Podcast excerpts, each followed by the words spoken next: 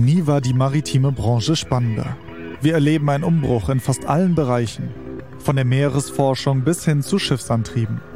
Digitalisierung, Dekarbonisierung und Nachhaltigkeit sind einige wichtige Themen des maritimen Clusters Norddeutschland.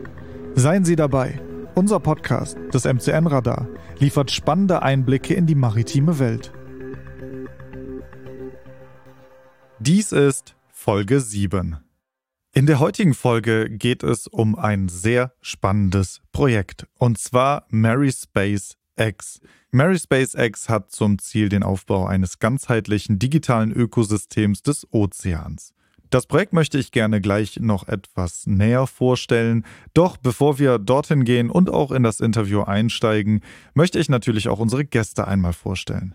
Wir haben dabei Herrn Dr. Jan Wendt. Er ist der Maryspace X Projektkoordinator und wer könnte besser zum Projekt Auskunft geben als er selbst? Jan Wendt ist außerdem Geschäftsführer der im Kieler Wissenschaftspark ansässigen North.io GmbH, die er 2010 auch gegründet hat. An der Christian-Albrechts-Universität zu Kiel schloss der gebürtige Husumer 2014 ein Studium der Umweltgeografie und des Umweltmanagements als Master of Science ab. Mit der True Ocean GmbH und der Nature Connect GmbH gründete Wendt zwei weitere Unternehmen an der Schnittstelle von Umweltschutz und Technologie. Außerdem dabei ist Dr. Sebastian Bruns. Er hat ein Magisterstudium der Regionalwissenschaften Nordamerika, politischen Wissenschaft und neueren Geschichte in Bonn und Kopenhagen abgeschlossen, danach an der Christian Albrecht Universität in Kiel promoviert und ist nun Wissenschaftler der Abteilung Maritime Strategie und Sicherheit am Institut für Sicherheitspolitik an der Universität Kiel. Bevor wir jetzt aber in das Interview gehen, möchte ich ganz kurz einmal etwas zum Projekt erzählen, denn ich denke schon, dass die äh, Größe des Projektes ähm, oder von Marispace X eben recht komplex ist und dass vielleicht auch nicht jedem Zuhörer oder jeder Zuhörerin direkt klar ist, worum es da eigentlich geht. Also Marispace X erstmal grundsätzlich ähm, ist ein äh, Projekt, um einen digitalen maritimen Datenraum zu schaffen, der auf Gaia X basiert. Ich erwähne das, weil manche das vielleicht kennen, andere vielleicht nicht. Gaia X ist eine Initiative, die ein Software-Framework zur Kontrolle und Steuerung entwickelt und einen, einen Standard, einen gemeinsamen Standard schaffen will. Mehr Informationen dazu in den Shownotes, das gebe ich jetzt alles nicht im Detail wieder. Ich glaube, das würde den Umfang dieser Podcast-Folge sprengen. Und äh, darauf basiert Marispace X. Marispace X selbst bietet neue Wege in der maritimen Big Data Verarbeitung und in der Analyse von Sensordaten über Edge, Fog und Cloud Computing. Ja, das äh, zeichnet schon ein bisschen so die Größe des Projektes. Herr Wendt, vielleicht können Sie das mal ein bisschen ergänzen oder ein bisschen auffüllen, also ein bisschen was zu den Hintergründen von Marispace X erzählen, aber vielleicht auch einmal umreißen, wie groß eigentlich dieses Projekt tatsächlich ist. Ja, sehr gerne. Und zwar geht es bei ähm, Maryspace, wie erwähnt, ja um den großen maritimen Datenraum, den wir eigentlich tatsächlich für Europa sogar äh, bauen wollen. Das Projekt selber ist ähm, vom Bundeswirtschaftsministerium mit äh, knapp 10 Millionen Euro gefördert. Da kann man schon auch die Dimensionen erkennen, um die es da äh, geht. Wir sind ähm, momentan äh, neun Partner, die in diesem Fördervorhaben unterwegs sind, haben aber über 20 assoziierte äh, Firmen und sonstige Partner auch noch im Projekt, die aktiv an dem Datenraum mitarbeiten. Bei uns geht es da konkret um vier Use Cases. Der erste Use Case, man kennt das an Land, ist IoT, also Internet of Things, aber bei uns heißt das dann Internet of Underwater Things, also IOUT. Das bedeutet, dass wir einfach schauen wollen, wie können wir Unterwassersensorik ähm, zusammenführen, wie können wir Gaia X Kompatibilität ähm, auf diese Sensoren bringen, wie können wir Souveränität von Daten auch schon unter Wasser auf den äh, Geräten realisieren. Der zweite Case, äh, ich sag mal, der ganz große Treiber der Energiewende, Offshore Wind dort auch dementsprechend äh, bei uns mit vielen ähm, Partnern äh, hinterlegt, mit vielen Daten hinterlegt, ein ganz komplexer Case. Das heißt, wenn ich einen Offshore-Windpark baue, dann habe ich eine Milliardeninvestition, die ich tätige. Und das bedeutet natürlich eine unglaubliche Menge an Daten, die dort aufgenommen werden im Planungsprozess, aber auch im Prozess des Baus und auch im, im Prozess des Betriebes. Und diese Daten müssen ausgetauscht werden zwischen den verschiedenen Stakeholdern. Und das ist ein doch wesentlich komplexeres Thema, als man sich das vorstellt. Und das ist auch eins, das wir mit Mary Space angehen. Dann natürlich auch Munition im Meer, als ein ganz wichtiger Case für uns hier auch gerade äh, im Norden. Wir reden von 1,6 Millionen Tonnen, die vermutlich bei uns in der Nord- und Ostsee allein äh, schlummern. Weltweit dann nochmal ein ganzes Stück äh, mehr. Auch da geht es darum, wie kann ich dieses Thema aus einer Datenperspektive besser ähm, mir anschauen. Vor allen Dingen auch, wie kann ich Daten souverän und sicher teilen. Momentan das Teilen von Daten zwischen Militärs, privaten Institutionen und Bundesbehörden gestaltet sich nicht unbedingt so ganz einfach. Das ist auch eines der Themen, die wir hier dann dementsprechend adressieren. Und last but not least haben wir den Case ähm, biologischer Klimaschutz. Das heißt, wie können wir mithilfe von Daten satellitengeschützten Daten, aber auch Unterwasserdaten, ähm, zum Beispiel Seegraswiesen äh, kartieren und dort quantifizieren. Und was jetzt natürlich extrem wichtig wird in den, im, im letzten Jahr, ähm, ich sag mal, durch das, was im globalen Kontext passiert ist, ist auch kritische Infrastruktur. Ich glaube, es ist eines der spannenden Themen, das wir hier auch noch ein bisschen diskutieren, diskutieren wollen. Ja, gutes Stichwort. Ähm, kritische Infrastruktur, schon bevor wir da wirklich in die Diskussion zu diesem Thema gehen. Ähm, Herr vielleicht gebe ich einmal zu Ihnen rüber. Sie selbst sind nicht im Projekt, aber thematisch trotzdem sehr nah dran, oder? Ja, das ist richtig, genau. Ich bin äh, bei, am Institut für Sicherheitspolitik an der Universität in Kiel äh, beschäftigt und ähm, hier genauer in der Abteilung für maritime Strategie und Sicherheit. Das heißt, äh, ich befasse mich seit mittlerweile 15 Jahren mit Fragen der maritimen Sicherheit. Äh, das fing an mit äh, den Piraten vor Somalia und äh, ja, jetzt sind wir sozusagen bei der Kritis äh, auf dem Ostseeboden angelangt. Ähm, also auch ein ganz breites Feld. Und ähm, ja, ich fühlte mich erinnert jetzt gerade aus, den, aus dem Statement ähm, an das Bon mot, ähm, dass wir angeblich über die Rückseite des Mondes oder über das All viel mehr wissen als über die, über die See, über die Tiefsee, über das, was unter Wasser und im Wasser passiert. Und äh, ich halte das Bon mot aber weiterhin für zutreffend und insofern ist die, die Arbeit, äh, die da äh, hier vorangebracht wird, äh, extrem wichtig. Ähm, wir kennen das unter dem Begriff Maritime Domain Awareness. Also zu wissen, was auf dem Meer, unter, dem, unter der Wasseroberfläche, auf dem Meeresboden passiert.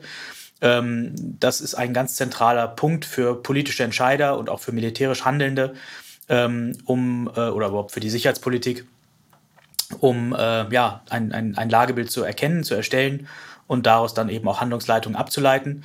Ähm, dass das in Anführungszeichen nur mit Big Data geht, ist äh, nachvollziehbar, einfach weil der Raum so komplex und so ähm, ja, so voller ähm, Aspekte ist, die potenziell sicherheitspolitisch oder Sicherheitsaspekte ähm, äh, berühren. Und vor dem Hintergrund ist das Projekt MySpace X extrem interessant für uns aus einer wissenschaftlichen, strategisch strategisch sicherheitspolitischen äh, Perspektive und äh, ja, freue mich, äh, dass, dass das so wächst und gedeiht. Ja, vielleicht starten wir einfach mal mit dem Punkt äh, Digitalisierung, den Sie auch schon angesprochen haben. Also grundlegend notwendig für das Gelingen dieses Projektes sind eben Daten. Deutschland hat sich nicht gerade weltweit den besten Ruf gemacht bei der Digitalisierung bzw. der Umsetzung von digitalen Lösungen oder Strategien und auch Datenerhebung und Datenweiterverarbeitung ist ja grundsätzlich, ich nenne es mal vorsichtig, schwierig. Wie ist das denn im maritimen Bereich? Also Digitalisierung an Land, das haben die meisten jetzt schon miterlebt. Äh, Digitalisierung im Meer, das, das steckt noch in den Kinderschuhen oder wie weit sind wir da? Ja, also ich meine, grundsätzlich Digitalisierung in den Meeren ist schon auf einem gewissen Level fortgeschritten. Gerade in den letzten 15 Jahren ist unglaublich viel passiert, was die Datenqualität, die Menge an Daten äh, angeht. Was man aber ganz klar sagen kann, ist, dass wir in einer unglaublich heterogenen Welt wenig standardisiert in der maritimen äh, Domäne leben. Also viele Sensorhersteller sind, sind KMUs unterschiedlicher Größen. Da sind unglaublich viele Datenformate ins, ins Leben gerufen worden. Ein unglaublich heterogener Datenbestand. Ähm, Datenaufnahme im Maritim kostet unglaublich viel Geld. Wir reden viel häufig von Datensilos glaube ich, die gerade in der maritimen Domäne auch noch viel, viel stärker vorhanden äh, sind. Und das hemmt natürlich die, die Digitalisierung und vor allen Dingen hemmt das auch den, den Austausch und die Nutzung von Daten. Häufig ist es so, dass Daten im maritimen Raum für eine Fragestellung aufgenommen werden. Das mag eine wissenschaftliche Fragestellung sein, das äh, mag eine wirtschaftliche Fragestellung für den Bau von Offshore-Windanlagen sein. Aber diese Daten haben natürlich wesentlich mehr Potenzial. Und wenn die Aufnahme eines solchen Datensatzes zwischen 50 und 200.000 Euro am Tag durch Schiffszeit und ähnliche Themen und ähm, Nachverarbeitung kostet, dann kann man sich halt vorstellen, von, von was für Dimensionen wir dort, dort reden. Und in diesen Daten steckt halt dementsprechend so viel mehr an, an Informationen und so viel auch an sicherheitsrelevanter äh, Information. Ähm, und dort kommen wir auch immer ganz, ganz schnell in diesen Bereich des, des Dual Use tatsächlich. Das heißt, ähm, Daten, die auf der einen Seite natürlich für die zivile Seite von Relevanz sind, aber auch im gleichen Kontext für den, für den militärischen Bereich. Aber wie, äh, wie aktuell werden denn gerade Daten erhoben, beziehungsweise vor allem äh, zusammengeführt? Also gibt es da für die erhobenen Daten schon einen, also es gibt wahrscheinlich keinen gemeinsamen Kommunikationsstandard. Wie ist denn die, die rechtliche Situation überhaupt um Datenweiterverarbeitung aus verschiedenen Quellen? Also momentan passiert die Datenerhebung hauptsächlich anlassbezogen. Das heißt, ich möchte einen Windpark bauen, ich möchte ein äh, Kabel irgendwie bauen. Das BSH, also das Bundesamt für Sicherheit und Hydrographie, macht das natürlich im äh, größeren äh, Stil. Aber es ist tatsächlich noch so, dass es sehr anlassbezogen ähm, passiert, dass es, äh, wie gesagt, sehr isoliert äh, passiert und dass wir genau diesen Datenraum, den wir jetzt äh, dementsprechend mit Maryspace aufbauen, bisher einfach gar nicht haben. Wir haben gar nicht wirklich die Möglichkeit, diese Daten auszutauschen. Wissenschaftliche Daten liegen in den Instituten vor, werden zum Teil irgendwie in Portale hochgeladen, ähm, sind aber dadurch nicht accessible. Also das ist ein ganz großes Thema, das wir auch mit Maryspace adressieren, dass wir Daten überhaupt erstmal verfügbar machen wollen. Weil nur weil die Daten irgendwo abgelegt äh, sind, wenn sie das dann irgendwo online sind, bedeutet das noch lange nicht, dass sie auch verfügbar sind. Und wenn ich gar nicht weiß, wo die Daten liegen und ich habe eine kryptische Bezeichnung ähm, für diesen Datensatz, dann hilft mir das Ganze auch nicht, auch nicht weiter. Und da geht es jetzt uns darum, sowas wie ein, ein Industriestandard mit Gaia X in dem Bereich zu, zu etablieren, dass man sich einigt ähm, auf Daten, Selbstbeschreibung, Metadatenstrukturen, ähm, sodass man überhaupt in der Lage ist, äh, Daten auszutauschen und Daten accessible zu gestalten, zu finden. Ja, und äh, wie sieht das dann konkret in der Praxis aus? Ich sag mal, die Stellen, an denen so Daten er erhoben werden, also sagen wir mal Windparkbetreiber oder eben die angesprochenen Institute, vielleicht auch Flottenbetreiber. Stoßen Sie da auf offene Ohren? Ist das Interesse daran groß oder gibt es da noch Widerstände? Ähm, nee, also grundsätzlich stoßen wir wirklich auf offene Ohren, weil alle dieses Thema erkannt haben, dass die Daten wirklich immer größer werden. Vorher war es ganz einfach möglich, das, äh, ich sag mal, mit kleinen USB-Sticks oder ich sag mal kleineren Festplattendaten zu teilen. Ähm, jetzt reden wir aber natürlich von, von sicherheitsrelevanten äh, Daten, auch immer äh, im Kontext von, von Infrastruktur. Das heißt, ähm, man will eine andere Souveränität, eine andere Sicherheitsebene haben, als eine Festplatte tatsächlich durch die Welt zu äh, schicken. Also das sehen wir auf jeden Fall auf der Infrastrukturseite. Ähm, wir sehen aber auch auf Seiten der Behörden ähm, tatsächlich die Notwendigkeit, Daten in einem sicheren Raum äh, teilen äh, zu können. Heute ist es zum Teil ähm, noch so, dass ähm, wenn ein Offshore-Windpark ähm, ja, ausgeschrieben wird, dann wird ein, ein ja, Download-Server eingerichtet, wo diese ganzen Daten von jeder Person in der Welt heruntergeladen werden können. So, man möchte natürlich nur denen, die auch wirklich ein berechtigtes Interesse haben, diese Daten zur Verfügung stellen. Das gestaltet sich in der Praxis aber momentan noch extrem kompliziert. Ähm, deswegen bekommen wir aber auch wirklich ein gutes Feedback aus, aus allen Richtungen, sowohl eigentlich aus der Wirtschaft als aber auch von Seiten äh, der Behörden. Wobei man aber auch sagen muss, dass das Setzen von einem, in dem Kontext ist es mehr ein Industriestandard, natürlich eine unglaublich hohe Komplexität mit sich bringt. Wir haben ein riesen Stakeholder-Ökosystem, ob das nun die Wirtschaft ist, ob es ähm, die Verwaltung ist, ob es aber auch das Militär ist. Und dort diese Interessen irgendwie auszubalancieren und einen Industriestandard zu entwickeln, das hat, bringt eine hohe Komplexität tatsächlich mit sich. Mhm. Ich würde gerne mal in diese Kerbe mit reinschlagen. Ähm, ich glaube, das Spannungsfeld, was sich hier aufzeigt, ist, ähm, dass sowohl das, also das Erkenntnis Interesse ist einerseits da, aber das Umsetzungsinteresse ist das ist das, das an, die andere Thematik und beides geht mit großen Schritten voran und äh, das sozusagen auch zu, miteinander zu harmonisieren ist sicherlich ein großes ein großes Problem. Viele der Erkenntnisse, das hat Jan Wendt ja eben schon gesagt, liegen tatsächlich äh, schon vor. Ähm, es ist aber doch ein bisschen mehr als lediglich jetzt so die die Punkte zu verbinden ähm, und gleichzeitig werden ja immer noch mehr Erkenntnisse äh, ähm, da kommen dazu, weil es eben mehr Akteure gibt, äh, weil es auch einen politischen Fokus neuerdings, nicht neuerdings, aber in den letzten, letzten Jahren äh, auf diesen maritimen Raum gibt. Ähm, das ist Wohl und Wehe zugleich, weil ähm, die Entwicklungen miteinander Schritt halten müssen und äh, man sozusagen das alles äh, ja unterm, äh, bei der Eisenbahn würde man sagen, unterm, unterm rollenden Rad macht ähm, äh, weil man nie sich zurücknehmen kann und sagen kann, so jetzt machen wir mal einen Strich drunter und äh, gehen nur mal in die Umsetzung oder nur mal in das Erkenntnis, sondern es geht ja organisch und parallel jeweils weiter und das ist doch ein Spannungsfeld. Hm. Kann, ich, kann ich nur unterstützen. Also diese, diese Heterogenität auch der Akteure in dem, in dem Umfeld. Das heißt, wir haben einen stark industriegetriebenen Bereich im, im Kontext von, von Offshore-Wind, ähm, Pipeline-Cable-Laying-Thematiken, wo wirklich auch unglaubliche Mengen an Geld zur Verfügung stehen, ähm, um äh, diese ähm, Datenaufnahme und Datenverarbeitung in irgendeiner Form zu, ähm, zu machen. Ähm, wir haben dann, ich sag mal, den Verwaltungsapparat inklusive auch, ich sag mal, der militärischen äh, Seite, ähm, wo wir einfach noch eine gewisse Differenz und ein Gap einfach haben, auch auf der technischen äh, Seite. Und ich sag mal, diese Welten zusammenzuführen und die gehören zusammen. Ich glaube, das ist ein ganz, ganz klares Ziel, weil wir müssen alle eine gleichartige Erkenntnis haben und nicht, ich sag mal, in, in unterschiedlichen äh, Welten äh, leben. Ähm, das zusammenzubekommen, das gestaltet sich doch als wirklich sehr große Herausforderung. Ja, Sie hatten am Anfang schon einmal angesprochen den äh, finanziellen Aufwand, der auch eben dazu gehört. Ich kann mir vorstellen, bei dieser Menge an Daten, die da erhoben wird, auch die Speicherung der Daten und vor allem auch die Sicherung der Daten wird wahrscheinlich ganz schön teuer sein. Wer bezahlt das Ganze denn?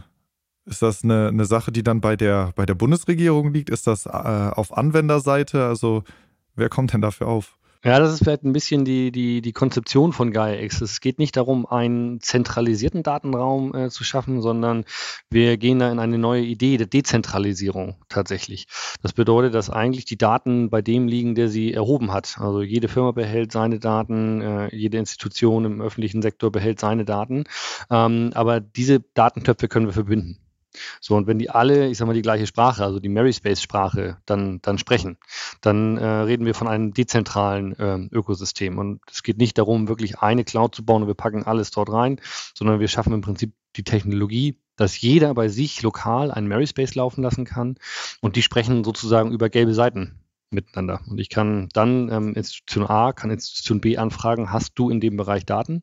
Wenn ja, kannst du sie mir gegen vielleicht ein Entgelt zur Verfügung stellen, also auch dort mal Geschäftsmodelle aufbauen in diesem, in diesem Kontext. Ähm, und wie gesagt, es geht explizit nicht darum, ein zentralisiertes System zu schaffen, weil das aufgrund, ähm, was, was äh, Sie gerade schon gesagt haben, eigentlich gar nicht mehr, mehr möglich ist. Diese Datenmengen werden so gigantisch, dass man die eigentlich kaum noch wirklich in dieser klassischen Art zentralisiert zusammenfahren kann. Ja, vielleicht wechseln wir mal auf, ähm, wo wir gerade bei dem Punkt sind, also wie die, wie die Daten dann gespeichert werden auf die Seite der, der sicherheitsrelevanten Aspekte. Also alles, wo Daten gespeichert werden, ist natürlich auch Ziel von, ich sag mal, Hackern oder vielleicht anderen Kriminellen. Wie sind denn dann die Daten geschützt? Ich könnte mir das ja schwierig vorstellen, wenn, wenn viele verschiedene Orte, wo Daten erheben werden, dann eben von den äh, Firmen vielleicht, die die Daten erheben, dann auch geschützt werden müssen. Also wie ist das denn dann geplant? Also wie kann man Daten sichern? Also GaiaX bringt da tatsächlich eine ganze Menge technologische äh, Konzeptionen, ähm, aber auch ähm, konzeptionelle Ideen mit, wie Daten und ein Datenraum geschützt wird. Also das erste Thema ist tatsächlich, dass wir von verifizierten Organisationen reden, die dem Datenraum beitreten dürfen. Also es darf nicht jeder einfach so dem Datenraum äh, beitreten.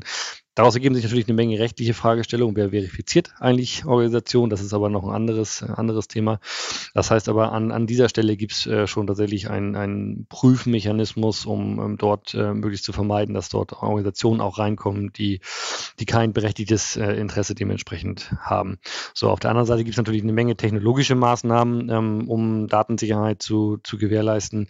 Und ich glaube schon, dass man auch gerade mit einem Konstrukt wie Gaia, was auch einen Open-Source-Gedanken Gedanken äh, fährt. Ich sage mal, eine doch sehr solide, saubere Codebase hat, die von wirklich tausenden Leuten eingesehen, geprüft äh, werden kann und so auch diesem Open Source Gedanken ähm, Rechnung tragen kann. Nichtsdestotrotz ähm, kann es gut sein, und das wäre, glaube ich, eine spannende Frage an Herrn Bruns, dass es isolierte Räume geben kann und geben muss, ähm, weil auch bestimmte Daten einfach auch vielleicht nicht in einen öffentlich verfügbaren Bereich dann, dann überführt werden, werden dürfen, die dann dementsprechend im Militär wahrscheinlich angesiedelt bleiben sollten. Aber auch ein Maryspace kann auch lokal in einer gesicherten Umgebung betrieben werden, das heißt in einem rein militärischen Kontext zum, zum Beispiel. Hm. Ich nehme den Ball gern mal auf. Also das, äh, das Technische ist tatsächlich das eine ähm, und da passiert eine ganze Menge.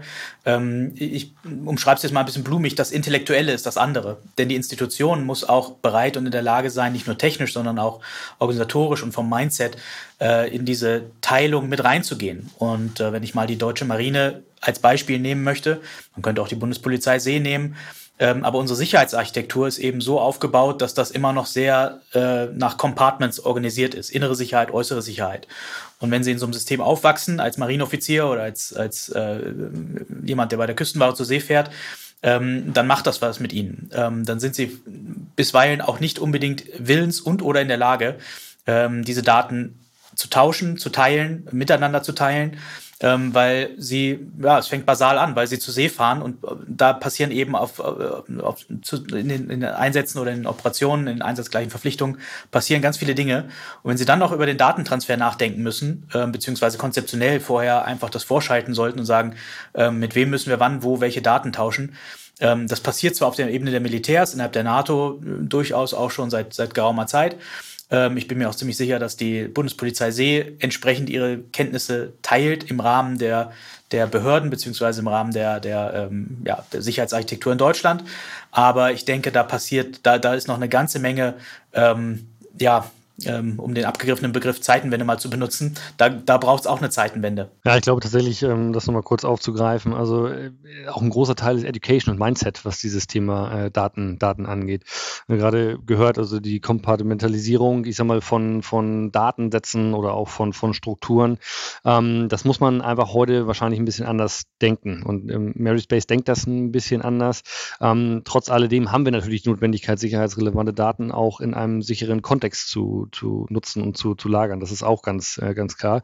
Aber ähm, ich glaube auch, wie gesagt, dieses Thema, dass wir uns anders heutzutage mit Daten beschäftigen als und müssen auch, als wir das vor fünf oder zehn Jahren getan haben, auch gerade die öffentlichen Institutionen.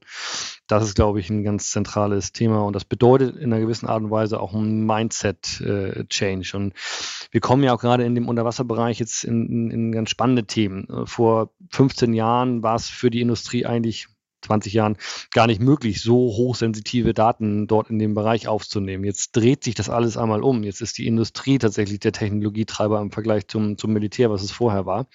Und ähm, jetzt hat die Industrie zum Teil wirklich wesentlich hochauflösendere Daten als das Militär zur Verfügung. Wie kann das Militär oder auch, ähm, ich sag mal, die, die kritische Infrastruktur ähm, dann, dann observieren müssen? Wie kann, können die diese Daten für sich nutzen? Wie müssen die die für sich nutzen? Und vor allen Dingen auch, ähm, was für Maßnahmen müssen ergriffen werden, damit wir die diese Institution befähigen, das zu können. Und das ist nämlich auch, glaube ich, glaube ich, ganz zentral, dass auch ähm, diese Institutionen, ähm, ob das nun ähm, Bundespolizei See, das Maritime Sicherheitszentrum, ähm, ob es ähm, die Marine ist, wir müssen auch eine Befähigung dort dorthin bekommen, um mit diesen großen Datenmengen umzugehen. Und ich glaube, da ist auch noch eine Menge an Arbeit zu leisten. Ja, das ist auch ein, ein gutes Stichwort, ähm, denn es gibt natürlich Infrastruktur, die einem wesentlich höheren Gefahrenlevel ausgesetzt ist als eben andere. Sie haben das beide jetzt schon mal angesprochen im äh, Vorfeld, kritische Infrastruktur. Herr Bruns, gebe ich einmal äh, an Sie rüber. Können Sie einmal vielleicht für unsere Hörerinnen und Hörer beschreiben, also was fällt denn alles unter maritime kritische Infrastruktur? Gut, also der, der klassische, was durchaus wahrscheinlich jedem jetzt immer noch im Begriff ist, sind die Unterwasser-Pipelines. Nord Stream 2 und Nord Stream 1 sind da die, die Stichworte. Aber maritime kritische Infrastruktur geht tatsächlich noch wesentlich weiter. Äh, das geht weiter bei den, bei den Kabeln, bei den Unterseekabeln, ähm, die ähm, ja, einen wesentlichen Teil, einen, einen überwältigenden Teil der internationalen Datenkommunikation abwickeln. Ähm, und wenn wir dann gucken, so in das, in das, in das Küstenmeer, dann äh, sind das natürlich auch die Hafenanlagen, dann sind es Schleusenanlagen. Ähm, und diese kritische Infrastruktur hört ja auch nicht an der Kaikante auf. Also man könnte auch durchaus ähm, mit einbeziehen, sage ich mal, dass, dass das Zufahrtgleis zu einem Hafen, wenn das gestört wird, oder wenn da, wenn es da eine, eine Attacke gegen Verladeeinrichtungen oder sowas gäbe, hat das auch eine maritime Komponente und auch das ist am Ende kritisch. Also es geht tatsächlich von der Tiefsee und von den großen Rohren über die äh, ja, Finger, wenn überhaupt fingerbreiten, fingerdicken Unterseekabel bis hin zu Schleusen, Kanälen, Hafenanlagen, ähm, die in diesem Bereich gehören. Und ähm, allein aus dieser kursorischen Aufzählung äh, kann man ableiten, wie viele da erstmal zuständig wären und wie viele Akteure wir überhaupt da haben von äh, vom Land, von vom Bund, von der Industrie, von der Marine, von den Betreibern und so weiter und so fort. Ähm, und das macht es, äh, macht es ebenso komplex wie kompliziert. Ja, vielleicht da auch noch, ähm, das ist zum einen ich sag mal, die, die ganze Komplexität im, im Bereich der Stakeholder und Institutionen. Auf der anderen Seite ist es auch einfach die pure Fläche, von der wir dort, dort reden. Ne? Also das sind wirklich äh, gigantische Flächen, die, die dort ähm, ja, ich sag mal, noch ein gewisses schwarzes Loch irgendwie sind zum, zum Teil. Ähm, und vor allen Dingen, wo wir auch keine ähm, wiederkehrendes Monitoring bisher einrichten können. Also eine Einmalbefahrung oder alle zwei Jahre mal vielleicht auch nochmal ein Kabel befahren und sich anschauen, ist eine Sache.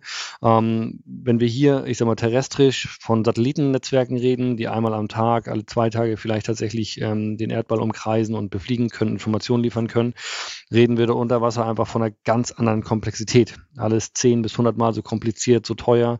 Ähm, und das bedeutet natürlich auch, dass man ganz andere Strategien auch, auch aus politischer Sicht ähm, und äh, fahren muss, um diese Art von, von Monitoring in, in Zukunft mal zu, zu etablieren, um überhaupt mal diesen Aufschlag zu machen, dass wir auch nach außen gehen und zeigen, wir kümmern uns um unsere kritische Infrastruktur. Das ist, glaube ich, ein ganz wichtiges Signal, was die Politik auch in Zukunft ähm, äh, senden muss, um, um zu zeigen, okay, ihr könnt nicht einfach an unserer kritischen Infrastruktur manipulieren, weil es ein, zumindest eine Wahrscheinlichkeit gibt, dass wir euch, dass wir euch erwischen, weil wir bestimmte Maßnahmen zumindest ergreifen, auch im Monitoring und Daten, Datenkontext. Aber die Komplexität ist unglaublich hoch und technologisch haben wir einfach heute auch noch nicht den Stand, um ein, ein kontinuierliches Monitoring von Infrastruktur zu erreichen. Das ist, glaube ich, auch ganz zentral zu wissen. Ja, vielleicht, wenn wir uns das einmal äh, ganz konkret in der Praxis auch angucken. Also im September 22 gab es ja den, ich sag mal, vermutlichen Sabotageakt an der Pipeline Nord Stream 2. Ähm, das hat ja wahrscheinlich jeder mitbekommen und das Problem dabei ist immer noch, dass es unglaublich schwierig ist, eindeutig zu sagen, wer oder was eben dafür verantwortlich ist. Sie haben ja gerade auch schon angesprochen, also der, ähm, ich sag mal, ähm, dass das Militär bzw. Die, die Marine in seiner Ausstattung schon der Industrie an einigen Stellen etwas hinterherhinkt. Also wie gleichen wir das denn aus? Wie schaffen wir es denn, solche Infrastruktur entsprechend zu schützen, beziehungsweise überhaupt dann flächendeckend zu monitoren? Also müssen wir da erstmal die Marine besser ausstatten oder wo setzen wir denn da eigentlich an? Äh, am liebsten natürlich beides. Also ähm, eine größere Marine, eine besser ausgestattete Marine ähm, äh, ist sicherlich zwingend notwendig. Ähm, es gibt ja jetzt seit 2014 und vor allen Dingen seit 2022, seit Februar letzten Jahres, einen verstärkten Fokus wieder auf die Nordflanke, auf die Ostsee, auf die klassischen Marinerollen. Äh, wir dürfen auch nicht vergessen, dass die Marine seit 30 Jahren, ähm, ich habe es eingangs äh, salopp erwähnt, ähm, äh, ja, in Antipiraterie-Einsätzen gebunden war, in äh, Seenotrettungseinsätzen im, im Mittelmeer und ähm, ja, geschrumpft ist und Dinge gemacht hat, die nicht klassische Marineaufgaben sind. Ähm, das Blatt wendet sich jetzt ähm, oder hat sich gewendet und der Inspekteur der Marine, Vizeadmiral Karg, hat das auch aufgegriffen. Da entsteht unter anderem eben jetzt der, der Druck aus der Marine selber, ähm, auch in Form von politischen Dokumenten, ähm, die für eine größere besser ausgerüstete Marine, aber auch für eine Marine, die sich mehr mit so Aspekten eben kritischer, äh, Schutz maritimer kritischer Infrastruktur, ähm, Rolle in der Ostsee, Rolle an der, äh, in der Nordsee, an der Nordflanke der NATO äh, auseinandersetzt. Allerdings ist das ja auch nichts, was über Nacht einfach passiert. Ähm, das ist etwas, was im politischen Raum erstmal fermentieren muss. Das muss erstmal äh, wachsen. Da muss das Geld erstmal her herbeigeschafft werden und dann müssen diese Fähigkeiten entwickelt und erprobt und eingesetzt werden. Also wir reden hier über mehrere Jahre, vielleicht sogar eine Jahrzehntaufgabe. Äh, gestern in der, äh, in der Frankfurter Allgemeinen Zeitung vom 28.03. war ein entsprechendes Interview mit, mit äh, Admiral Karg ähm, und da ist ein Dokument genannt worden, das sich auf, das, auf die, die Zeit nach 2035 bezieht, ein Zielbild der Marine nach 2035. Und das zeigt schon mal, in was für Zeitschienen wir hier arbeiten und leben und, und, und auch die Marine denken muss. Ähm, gleichzeitig eben gibt es den politischen Druck, weil eben in Berlin offensichtlich jetzt bekannt ist oder erkannt wurde, dass die kritische Infrastruktur, die maritime kritische Infrastruktur ein ganz zentrales, äh, ganz zentrale Nervenbahn ist für die Sicherheit der und, die, und den sozialen Frieden in der Bundesrepublik. Und zwischen diesem politischen Druck auf der einen Seite und den Dynamiken eines ja, eines bürokratischen Systems namens Marine und den Current Events, also das, was gerade passiert, wenn der nächste, wenn die nächste Pipeline oder das nächste Kabel in der Nordsee attackiert werden sollte oder sabotiert werden sollte, dann kriegt das Ganze natürlich auch wieder noch einen ganz neuen, neuen Drall. Ich will damit sagen, dass es, ähm, dass die Marine das auf dem Schirm hat, ähm, aber die Marine zurzeit eben hinterherhängt. Das muss man so deutlich sagen. Jetzt haben Sie gerade 2035 äh, angesprochen, das ist ja noch ganz schön lange hin. Die Bundesregierung allerdings äh, plant ja schon ein neues Kritis-Dachgesetz, das eben die Betreiber stärker in die Pflicht nehmen soll. Ist das dann notwendig oder richtig oder sagen Sie, nee, die Ressourcen sollte man da tatsächlich in den Ausbau der Marine stecken? Ähm, also ich halte das für richtig, dass die Betreiber mehr in, in die Verantwortung genommen werden. Ähm, da ziehe ich mir wahrscheinlich jetzt äh, nicht gerade die, die, die, die Freude jener Betreiber auf, äh, auf mich. Ähm, weil ich schon äh, im Blick habe, eine Marine ist nicht dafür da, eben kritische Infrastruktur zu schützen.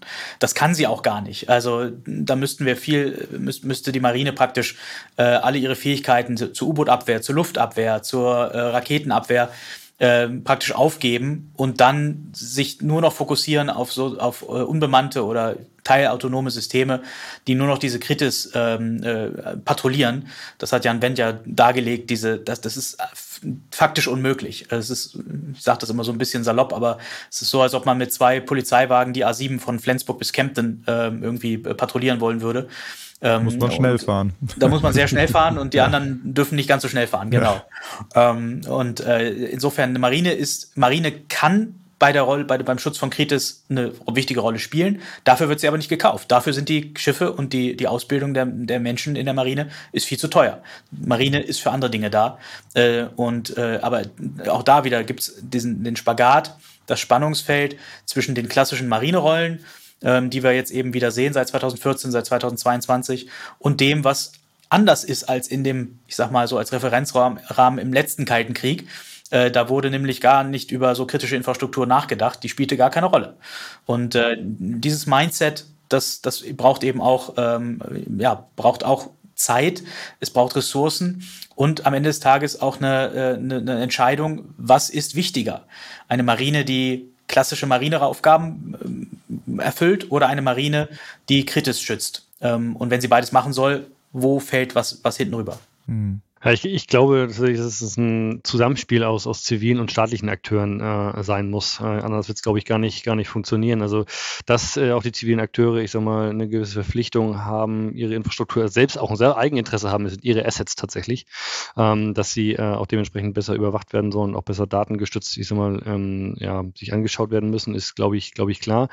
Was aber auch klar ist, es muss auf staatlicher Seite das äh, Know-how geben und die Stellen, die in der Lage sind, diese Daten, die beispielsweise in einem Mary Space bereitgestellt werden müssen, zusammenzuführen und zu analysieren. Das Know-how muss dafür, dafür da sein.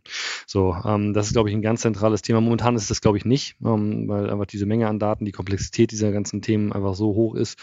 Aber das ist, glaube ich, eine, eine Notwendigkeit, dass ähm, mehr Fähigkeitsaufbau auch in diesem Bereich passiert. Das bedeutet jetzt nicht, dass wir Milliarden investieren müssen, um die Bundeswehr damit auszustatten, AUVs zu kaufen und den ganzen Tag zu patrouillieren. Ähm, aber es reicht, dass wir vielleicht eine Verpflichtung ähm, in die zivile Seite, in die wirtschaftliche Seite bekommen, einfach mehr Daten aufzunehmen, diese Daten dann bereitzustellen. So, und dann muss es, ich sag mal, das maritime Sicherheitszentrum in Kombination mit der Marine oder ähnlichen Institutionen sein, ähm, die sich um diese Daten kümmert und dort Anomalien ähm, sucht und detektiert. Und dann, wenn es dort Anomalien gibt, dann wird wahrscheinlich die Marine oder aber das maritime Sicherheitszentrum von relevant werden, um sich das anzuschauen. Also für mich kann es nur ein Zusammenspiel sein. Wir können als maritimer Datenraum daran mitwirken, dass wir, ich sag mal, diese Basis dafür schaffen, dass diese Kooperation ähm, effizienter ähm, funktioniert. Lösen wird Mary Space dieses Thema auf jeden Fall, auf jeden Fall nicht, weil das, glaube ich, ein sehr politisches Thema auch ist. Gut, dann ähm, würde ich an dieser Stelle gerne noch einmal den äh, Blickwinkel wechseln, denn Mary Space X umfasst ja, Sie haben das ja gesagt, vier Use Cases insgesamt. Und über einen möchte ich jetzt zum äh, Schluss, weil wir uns langsam auch zum Ende dieser Podcast-Folge bewegen, auch noch einmal sprechen. Und das ist die Munition im Meer. Munition im Meer ist etwas, jeder kann sich vorstellen, da liegen immer noch Tonnen an Sprengstoff unter Wasser.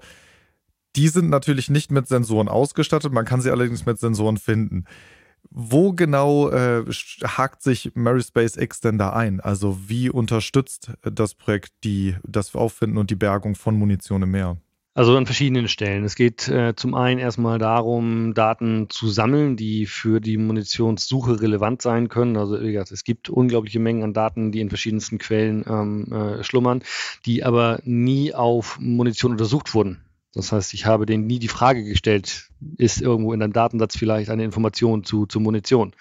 Ähm, und das ist eines der wichtigen Themen, also Daten verfügbar machen und ich sag mal dann bestimmte Analysealgorithmen äh, entwickeln, die dort äh, rüberlaufen. Aber auch, was wir gerade schon hatten, gerade dieses Datenteilen, dieses sichere Datenteilen zu, ähm, äh, zu fokussieren.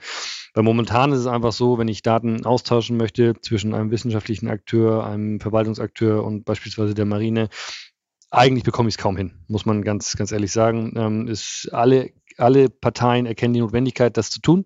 Ähm, aber dann scheitert das an administrativen ähm, Themen. Das scheitert äh, daran, wie ich die Daten aus einem System in ein anderes ähm, überführe, zum Beispiel, ähm, geschweige denn aus einem System überhaupt rausbekomme. Ähm, gerade auch im Marinekontext ist es häufiger der Fall. So, und da geht es auch uns darum, im Prinzip mit Maryspace ähm, auch einen geschützten Raum zu schaffen. Wenn drei solche Entitäten eine Frage zur Munition im Meer beantworten wollen, dass die in einem geschützten Bereich ihre Daten äh, sicher einfach austauschen können und somit überhaupt erstmal diese Kommunikation äh, in Gang äh, zu bekommen. Das ist eines der ganz zentralen Elemente. Dann geht es aber auch darum, nicht mehr nur mit modernen Daten zu arbeiten, aber auch mit historischen Daten. Das heißt, es gibt auch unglaublich große Mengen an historischen Daten. In, in Freiburg im Archiv liegen 50 Kilometer, wo eine Menge Informationen versteckt ist. So, aber auch diese Daten müssen verfügbar gemacht werden. Dort äh, müssen Algorithmen, Lösungen, KI entwickelt werden, um diese Daten zu, zu analysieren. Und all das unterstützt ähm, Mary Space auf einer sehr generalistischen Art und Weise. Teilweise machen wir ja auch bei uns in den Firmen ähm, solche Themen, können aber Mary Space Daten dann nutzen, um KI beispielsweise darauf anzuwenden und ähnliche ähnliche Sachen.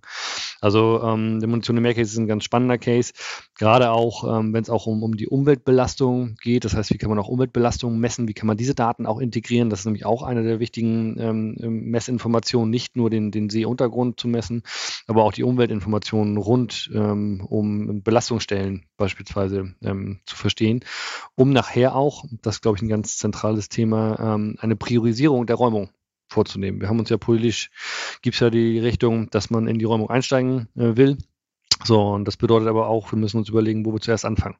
So, und das kann eigentlich nur datengestützt passieren. Natürlich ist auch immer eine politische Komponente dabei, aber die Daten können einem da einen ganz guten Fingerzeig geben, was man machen muss.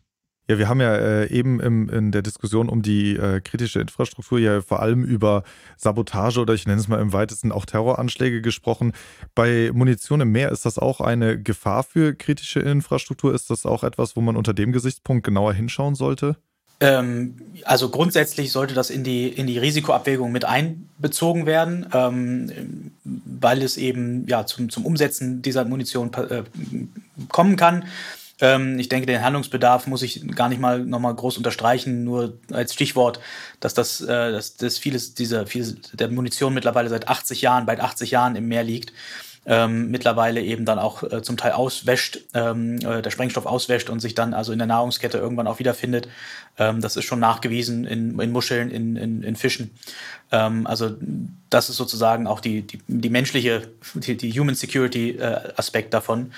Ähm, was Terroranschläge angeht, also es gibt diesen einen Fall aus, äh, aus den 90er Jahren, als, die, als ein italienischer Mafiajäger ähm, äh, ja, getötet wurde in Süditalien mit Sprengstoff, den Fischer aus dem Meer vor, vor der italienischen Küste geholt hatten. Ähm, und den die Mafia benutzt hat, um eben diesen, diesen Anwalt loszuwerden. Gianni Falcone hieß der. Ähm, das ist so ein Abgangspunkt, wo man sagen könnte, ja, das besteht offensichtlich eine theoretische Möglichkeit, dass man diesen Sprengstoff nutzt. Ähm, aber ähm, äh, man, man sollte es auch nicht zu überkomplex jetzt äh, à la Tom Clancy äh, die Szenarien sich, sich bauen. Äh, ein Terrorist, der, ähm, ich sag's mal so, so platt, der, der maximalen Schaden anrichten möchte, der, der Menschen töten möchte, der wird andere Wege und die sind eher dann an Land vielleicht in einem Kreuzfahrtterminal, vielleicht in einem Bahnhof oder sowas ähnliches. Haben das alles schon mal, schon mal gesehen oder zumindest äh, als Szenarien äh, erarbeitet, auch bei uns am ISPK, eine andere Abteilung.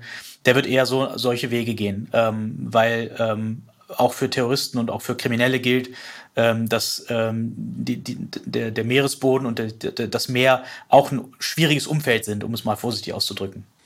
Ja, an der Stelle möchte ich gerne ergänzen für alle Hörerinnen und Hörer, die sich zum Thema Munition im Meer vielleicht ein bisschen mehr informieren möchten noch. Wir haben dazu im MCN-Radar in Folge 3 zum Ocean Technology Campus Rostock auch genauer darüber gesprochen und ein paar Technologien vorgestellt, die sich eben konkret auch zum Beispiel um die Bergung und Räumung von Munition im Meer beschäftigen. Ja, ich würde jetzt gerne ähm, zum Abschluss äh, noch einmal ähm, das Eingangsbild, Herr Bruns, das Sie auch gezeichnet hatten, äh, aufnehmen. Und zwar, wir wissen mehr über die Rückseite des Mondes als über das, was unter Wasser eigentlich sich so tut. Maryspace X hilft das dabei, das vielleicht zu drehen. Das, was unter Wasser ist, vielleicht uns ein bisschen sichtbarer zu machen.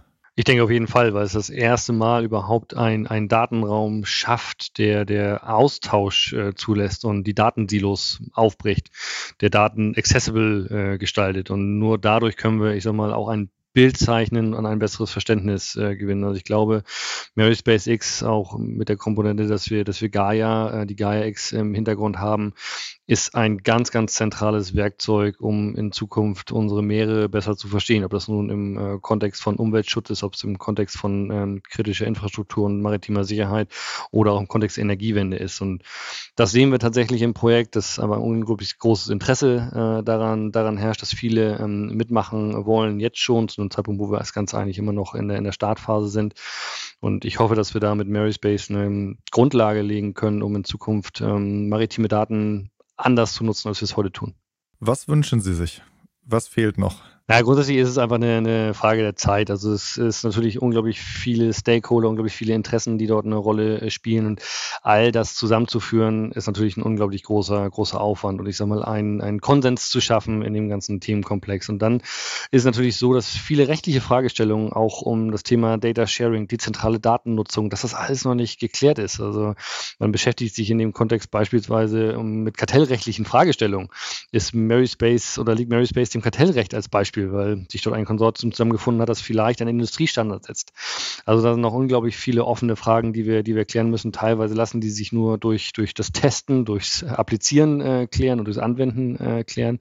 Ähm, ich würde mir unglaublich gerne wünschen tatsächlich, dass wir die Marine noch äh, aktiver ähm, einbinden können in, in Maryspace. Wir wissen, dass die Marine sich das anguckt, ähm, aber ich glaube, da können wir auf jeden Fall noch eine aktive Rolle. Also das vielleicht nochmal mitgeben hier auf diesem, diesem Wege. Eine herzliche Einladung an die Marine, auch noch eine aktive Rolle in dem Kontext Mary Space einzunehmen. Ja, gut, und dann nochmal äh, zum Abschluss die Frage, wobei das ist wahrscheinlich Blick in die Glaskugel, aber über was für einen Zeithorizont sprechen wir denn, bis es, ich sag mal, in den, in den Anfängen ermöglicht wird, dass diese Kommunikation untereinander und der Datenaustausch dann tatsächlich auch in der Praxis umgesetzt wird? Also wir haben bei uns klar das Projektziel, dass wir Ende 24 den, den Prototypen des maritimen Datenraums da haben. So, und dieser Prototyp soll dann weiterentwickelt werden. Das ist natürlich so, dass es dann aus der Projektförderung rausgeht. Das heißt, es muss ein neue, eine neue Förderstruktur, eine neue Finanzstruktur ähm, für den maritimen Datenraum dann geschaffen werden.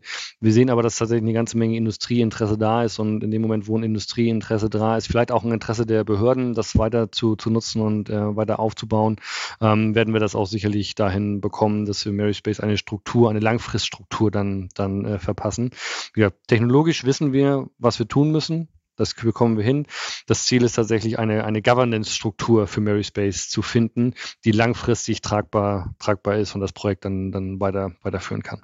Ja, spannend. Also eine, ein sehr, sehr spannendes Projekt und eine sehr, sehr spannende Entwicklung. Ähm, vor allem vor dem Hintergrund, dass ja, so wie Sie gesagt haben, vieles noch, äh, noch unentdeckt oder unerkannt ist und bei dem, was man vielleicht aus den Daten dann lesen kann und interpretieren kann, da, da wird sich, glaube ich, einiges auch an Entwicklung in Zukunft noch beschleunigen.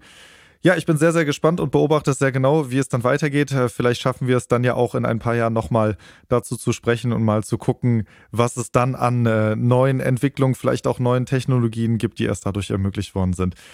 Für heute, Herr Wendt, Herr Bruns, bedanke ich mich bei Ihnen beiden sehr, sehr herzlich für dieses Gespräch. Vielen Dank. Geschehen. Gerne.